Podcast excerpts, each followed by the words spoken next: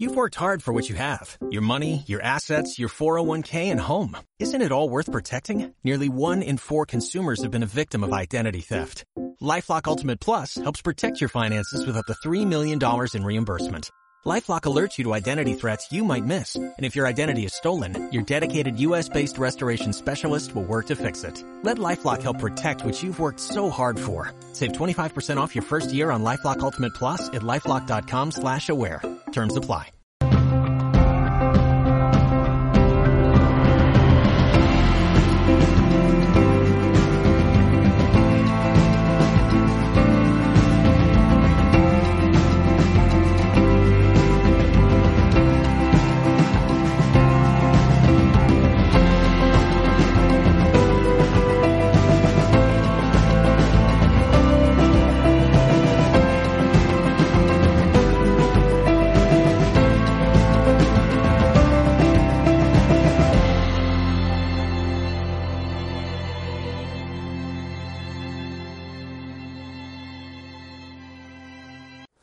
Personaje principal del cuento de la Cenicienta no es el príncipe, ni siquiera la propia Cenicienta. El personaje importante del cuento de la Cenicienta es el hada madrina, que le hace ver a la Cenicienta sus valores, su belleza, su inteligencia. Y como dijo Charles Perrault, que escribió este cuento por primera vez para la corte de no sé qué Luis, no recuerdo cuál. Estaban en Versalles y él entretenía a los nobles con, sus cuentos. Él que escribía las moralejas en forma de poesía, después de cada cuento, algo que no hicieron ni, ni los hermanos Grimm ni Andersen. Él escribía la moraleja y decía respecto a la Cenicienta, la moraleja de la Cenicienta era, de nada sirve ser inteligente, bella, tener una educación formada en lectura y en el diálogo y en la filosofía y tal, si no hay un padrino o una madrina, alguien, en definitiva, que te lo reconozca.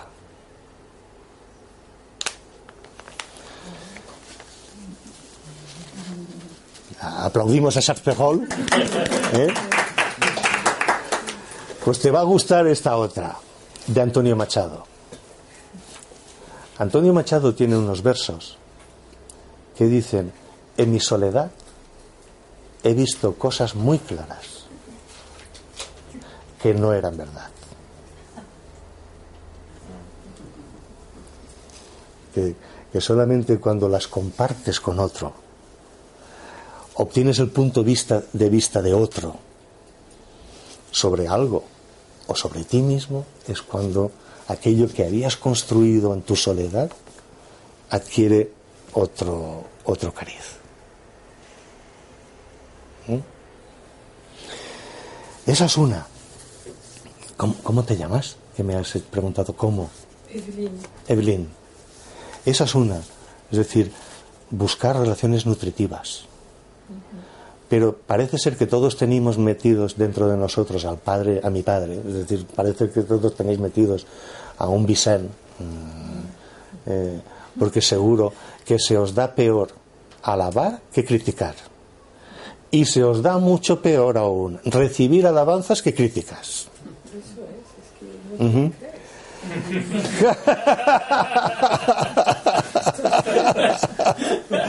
claro, no, no, te lo crees. Que, que el no te lo crees lo dejaremos para después, para el coloquio. Pero ¿por qué a veces no te lo crees? Porque si personas tan importantes como mi padre no me valoraron, esta persona, mm, ¿por qué me va a valorar? No me lo creo. Si mi padre o mi madre no me quiso, voy a dudar del amor ya de otras personas. ¿Por qué voy a dudar? Porque si acepto que soy querible, si acepto que tengo dignidad y valgo, entonces no me puedo explicar por qué mi padre no me quiso, por qué mi padre me abandonó, por qué mi padre me criticó. No lo puedo entender. Es decir, es lealtad.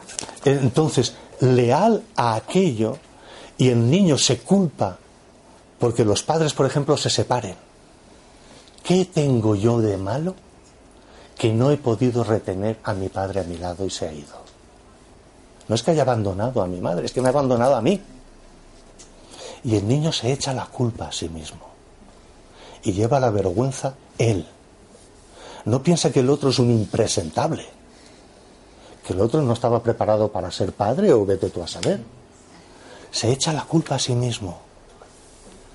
Y en esas relaciones, en esas relaciones reparadoras, sobre todo en la relación terapéutica, pero también en la vida cotidiana, ese otro con el que, que, te ayuda a construirte de manera diferente, tiene que ser capaz de responsabilizarse de sus actos. Y si ha provocado vergüenza en ti, reconocerlo y pedirte perdón. Para que no cargues tú con la vergüenza. De nuevo, en un grupo en París, eh, yo soy terapeuta desde hace muchos años, como, os he dicho. Hay cosas que hacemos bien y cosas que hacemos mal, como todos. Es decir, algún día creo que escribiré un, un libro a propósito de mis cagadas. Eh, en ese grupo de París metí la pata en un trabajo con una mujer. Me di cuenta inmediatamente Inmediatamente me di cuenta además de la repercusión vergonzosa que había tenido mi gesto en esta mujer. Pude imaginarme la historia de vergüenza que ella llevaba detrás. ¿Qué hice? Inmediatamente pedir perdón. Inmediatamente. Pedirle perdón a ella. Pedirle perdón al grupo. Pedir perdón. Y estuve todo el fin de semana pidiendo perdón. A ella, sobre todo, no dejándola sola en los descansos de café, de la comida, yendo a buscarla, interesándome por cómo estaba, cómo se encontraba, de nuevo hablando con ella de lo que había pasado, asumiendo mi responsabilidad, para que no cargara ella con la responsabilidad, para que no sintiera ella la vergüenza, y la vergüenza me pertenecía a mí, no a ella. Todo el fin de semana pidiendo perdón para reparar la vergüenza que había provocado. Tiempo después recibí un email suyo en donde me decía, estoy bien, te envío este email para que estés tranquilo, estoy bien, pero fue sorprendente para mí, importantísimo para mí, que no me dejaras sola en todo el fin de semana, que vinieras a buscarme cada momento que pudiste, que aceptaras la responsabilidad de tus actos. Eso fue muy importante para mí.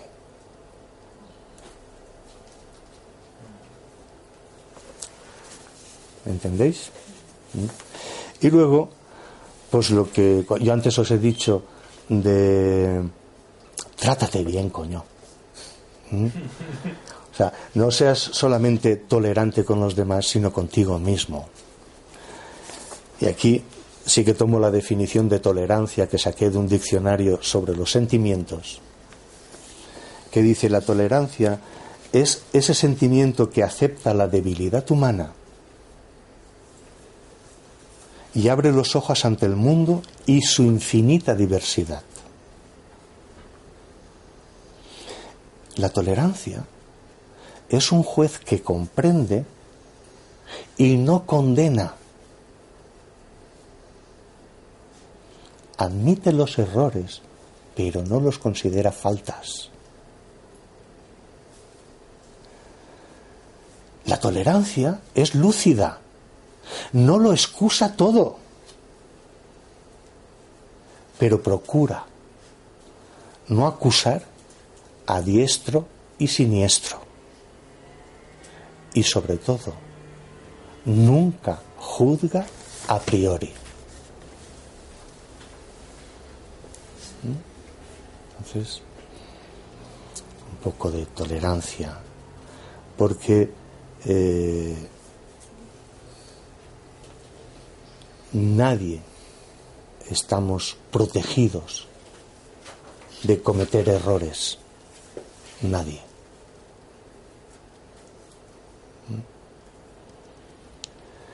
Pero esa persona que dice yo soy muy estricto conmigo mismo y con los demás, no mentira, muy exigente conmigo mismo y con los demás, a veces también está diciendo sin decirlo que es muy estricto, es excesivamente severo con los demás y consigo mismo. dentro de esa exigencia de perfeccionismo, de ese llegar a un ideal que es imposible alcanzar, es que también se convierten en personas severas, intransigentes para consigo mismo y para con los demás. Bien, volvamos a la experiencia de la vergüenza vuestra. ¿Cómo esta experiencia, quiero que penséis cómo os ha marcado? ¿Cómo habéis reaccionado ante esa experiencia?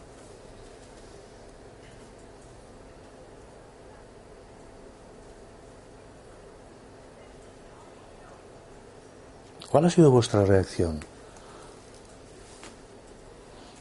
Os he hablado ya de dos, de dos maneras. O, uno interioriza la vergüenza y piensa de sí mismo, soy un mierda. O hay muchas variedades. Seguro que aquí entre todos hay más de las que yo digo. O uno ha dicho, os vais a enterar de quién es Chimotarga. ¿Mm? ¿Cómo ha funcionado esa escena de vergüenza en vosotros? ¿Cuál ha sido vuestra reacción?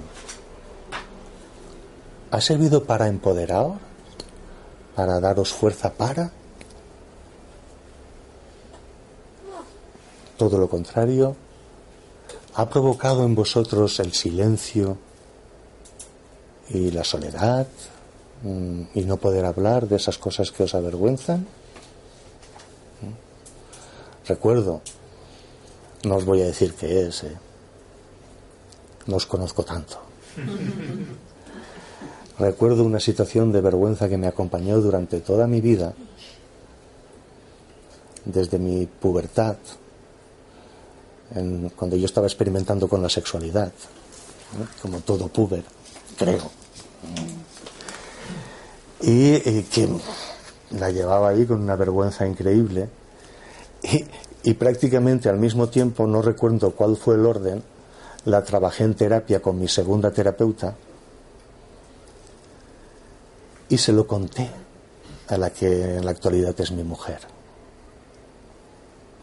La respuesta de las dos, además mujeres, sobre esa experiencia que yo les contaba, fue tan sorprendente y tan chocante para mí, que viví lo que Antonio Machado decía, en mi soledad he visto cosas muy claras que no eran verdad. Porque las dos me hicieron la misma pregunta. Y esa pregunta que me hicieron hizo que yo contemplara aquella escena desde otro punto de vista totalmente diferente a como la había estado viendo hasta entonces. Y fue un... ¿Y llevo? ¿20 años? ¿20 años sufriendo por esto? ¿Eh? Sí, pues no se puede nombrar, no se puede decir hasta que por fin encuentras que hay alguien a que sí que te atreves a compartirlo y va y resulta que su reacción, su pregunta, su interés te desmonta todo el montaje que tú te habías eh, creado. ¿Mm? ¿Habéis pensado cuál es vuestra reacción? Mirad si estáis en, este, en estas palabras, en las reacciones defensivas frente a la vergüenza. La vergüenza la persona puede intentar salir de la vergüenza a través de la rabia.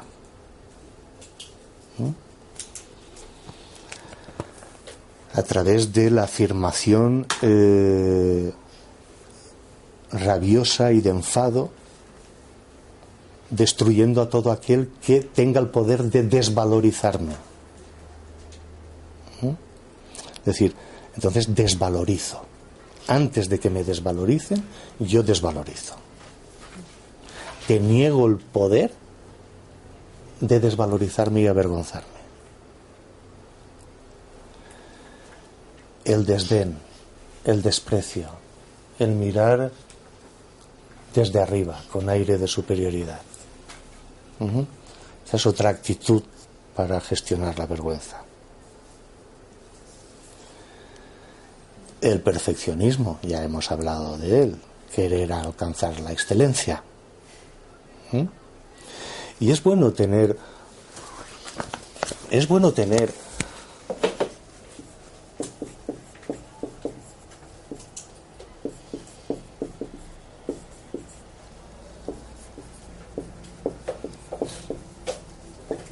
Es bueno tener, estos son conceptos psicoanalíticos, ¿eh? se los debemos a San Freud. Eh, es bueno tener un ideal del yo. Es decir, un ideal del yo sirve para construirte un modelo, es decir, cuando sea mayor quiero ser como. O sea, yo vi trabajar a una mujer eh, americana, Miriam Polster, en Valencia, y cuando la vi trabajar, con la sencillez con la que esa mujer de cerca de 80 años trabajaba y tal, con su calidez, con la, manera de estar delante de, alguien que sufre, sencilla, eh, pudiendo reconocer, no sé cómo ayudarte, eh, dime tú eh, cómo te puedo ayudar y tal. dije, joder, cuando sea mayor yo quiero ser como ella. ¿Mm? Eso es tener un ideal. Es decir, quiero llegar a ser como. Y uno se marca metas y objetivos, a sabiendas de que nunca será eso, pero que trazan un camino.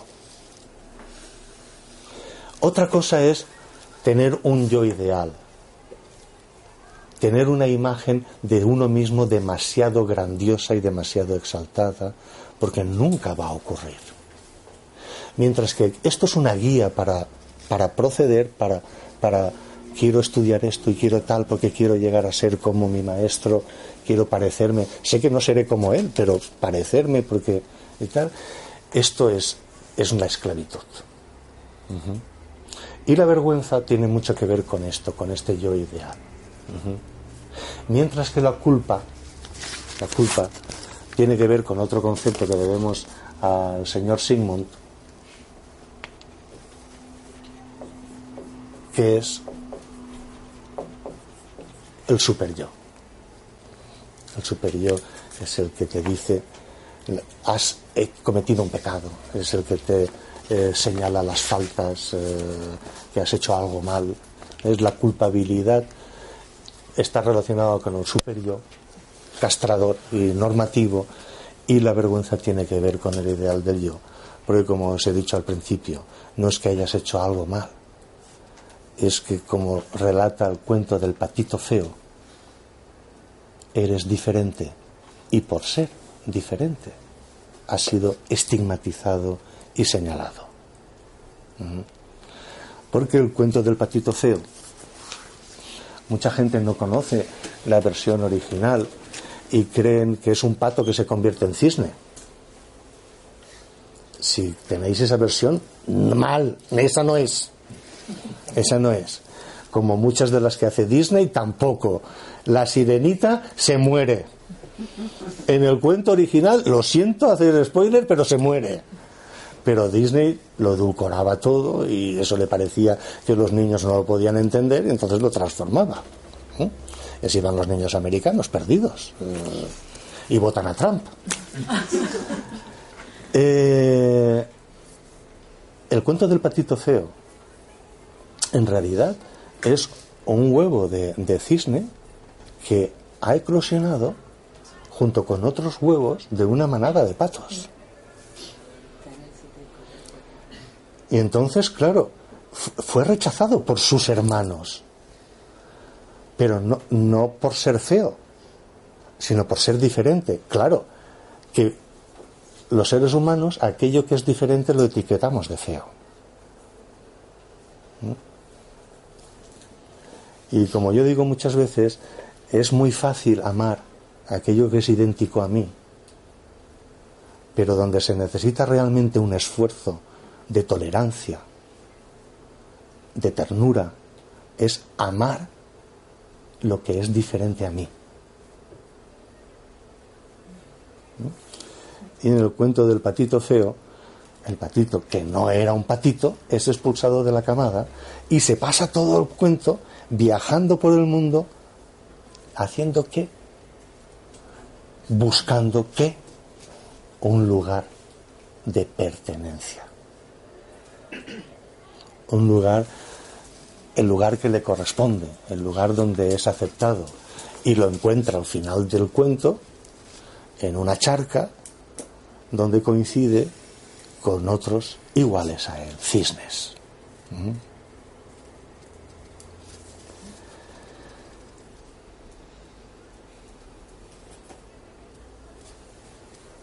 Otra manera de defenderse de la, de la vergüenza es la ambición, que ya hemos nombrado antes.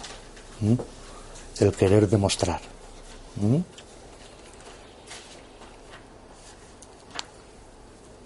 Otra es retirarte en el interior de ti mismo. Mostrar una cara a la sociedad, pero lo más íntimo de ti nunca nadie más lo va a, volver a conocer para que no te vuelvan a herir. ¿Mm? Como hizo una, una paciente mía cuando le pedí que eligiera un objeto de mi despacho, para hablarme de ella es que eligió una máscara y fue curioso la máscara que había hecho mi hija en arcilla que eligió. Cuando ella me habló de ella tenía una mirada, una boca sonriente, perdón, y una mirada triste. Y eso hablaba de ella. Presentaba una cara sonriente de los demás, pero en su interior ella estaba triste. Una niña que, según su experiencia, que puede ser objetiva o subjetiva, su padre nunca quiso. ¿Mm? Y que no se, sintió lo bastante como para mantener a su padre en casa. ¿Mm? Entonces la culpa es suya. Y en estos momentos no encuentra un hombre con el que compartir porque como os decía antes, si encuentra un hombre que la aprecie, entonces, ¿qué hijo de puta era su padre?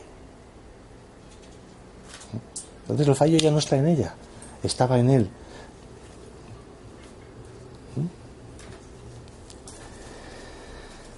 Eh, el humor es muy bueno, reírse de uno mismo es muy bueno.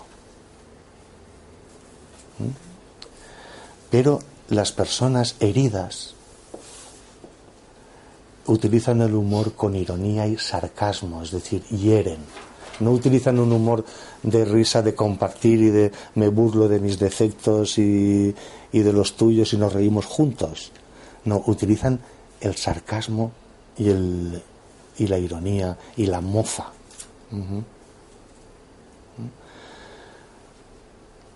que, que de nuevo es una manera de defenderse de que otro te hiera. O sea, cuando yo veo esa actitud en alguien, el cinismo en alguien, digo, joder, ¿cómo te han jodido? ¿Qué herido debes estar para que intentes, intentes joderme con tu cinismo, intentes herirme? O sea, ¿qué miedo tienes de que yo vuelva a herirte como te han herido? Entonces hablamos de eso no me engancho con su mofa, no me engancho con su cinismo, sino me engancho de cómo yo estoy haciendo que tú quieras herirme, es decir, cómo yo soy una amenaza para ti. Que has necesitado sacar toda la batería de ironías y de sarcasmos para intentar desprestigiarme. ¿Mm?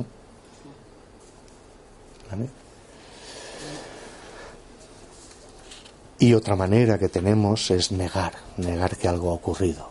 Los niños que os relaté antes negaron, negaron lo que habían visto para poder seguir vivos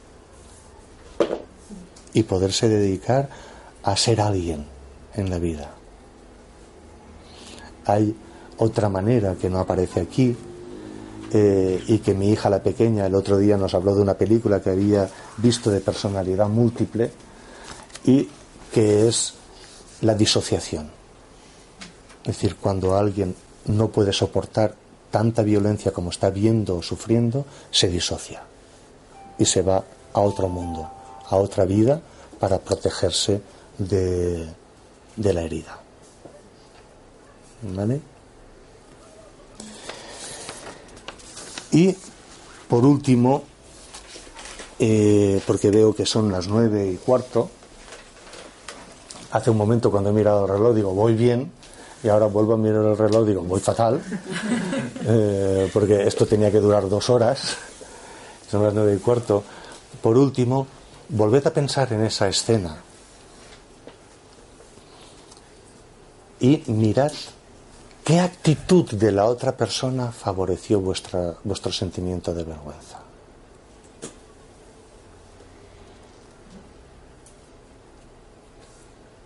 Porque siempre que alguien siente vergüenza es porque hay un avergonzador, alguien que me hace sentir vergüenza. ¿Qué palabra pondríais a esa vergüenza que yo pienso poner en mi escrito en la conferencia que di en el 2009? No hablé de ello, pero ahora me interesa hablar de ello. ¿Qué actitud tenía la persona que os hizo sentir vergüenza? Y mirad si por casualidad ¿Tiene sentido ahí el tema de lo que llaman aquí en España la vergüenza ajena? La vergüenza ajena es otro, otro tipo de vergüenza. Es en donde eh, la persona te dice, te hace sentir vergüenza porque ella, si estuviera en tu lugar, se avergonzaría de lo que tú estás haciendo. ¿Es eso? Mm. No es que tú sientas vergüenza porque lo que hace otra persona te produce esa vergüenza. Eso no es vergüenza ajena. Tú no has hecho nada, pero la otra persona te hace sentir vergüenza por su actitud. ¿no? Eso, ¿Eso no es la vergüenza? No, porque tú te avergüenzas de ella. Sí. Te avergüenzas de la actitud de ella, con lo cual de alguna manera estás haciendo, yo en su lugar no sería capaz de hacer lo que esta persona está haciendo. Sí, vergüenza ajena es eso, me avergüenzo de los actos de otro.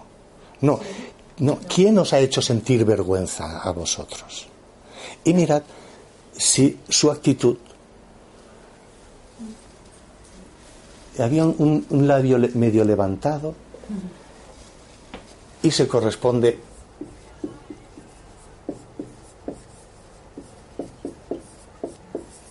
a esto.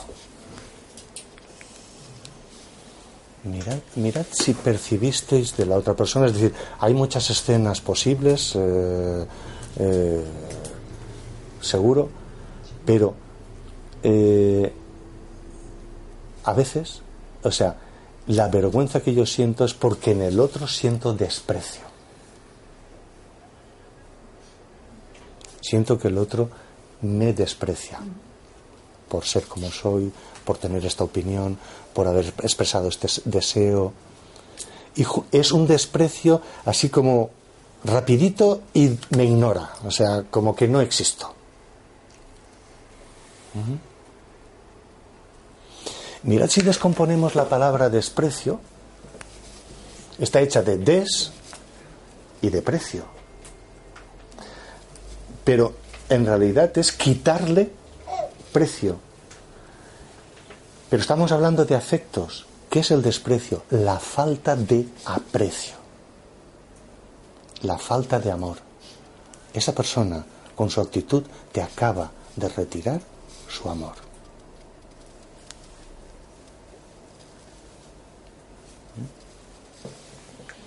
Entonces, en los textos y en el artículo que en la conferencia que di en el Congreso de Madrid eh, se habla demasiado que me ha extrañado Siempre que hay una persona que siente vergüenza, hay alguien que ha avergonzado. Y hablamos de la persona que avergüenza. Pero me extrañó que no apareciera esa palabra. Con lo cual, ahora que estoy reescribiendo el artículo para un libro que, que quiere publicar, eh, una compilación de mis textos, he incluido un. Voy a introducir un, epígrafe para hablar del desprecio, que existe mucho en esta sociedad y en mi profesión, así. Los conductistas desprecian a los psicoanalistas, los psicoanalistas a los conductistas, eh, los conductistas a todo el mundo. Eh, eh, los reichianos a los psicoanalistas porque ellos trabajan en el cuerpo, entonces su psicoanálisis es más completo. Tenemos una facilidad para despreciar, para no apreciar la diferencia y enriquecerme de lo que es diferente a mí. Y aquí concluyo.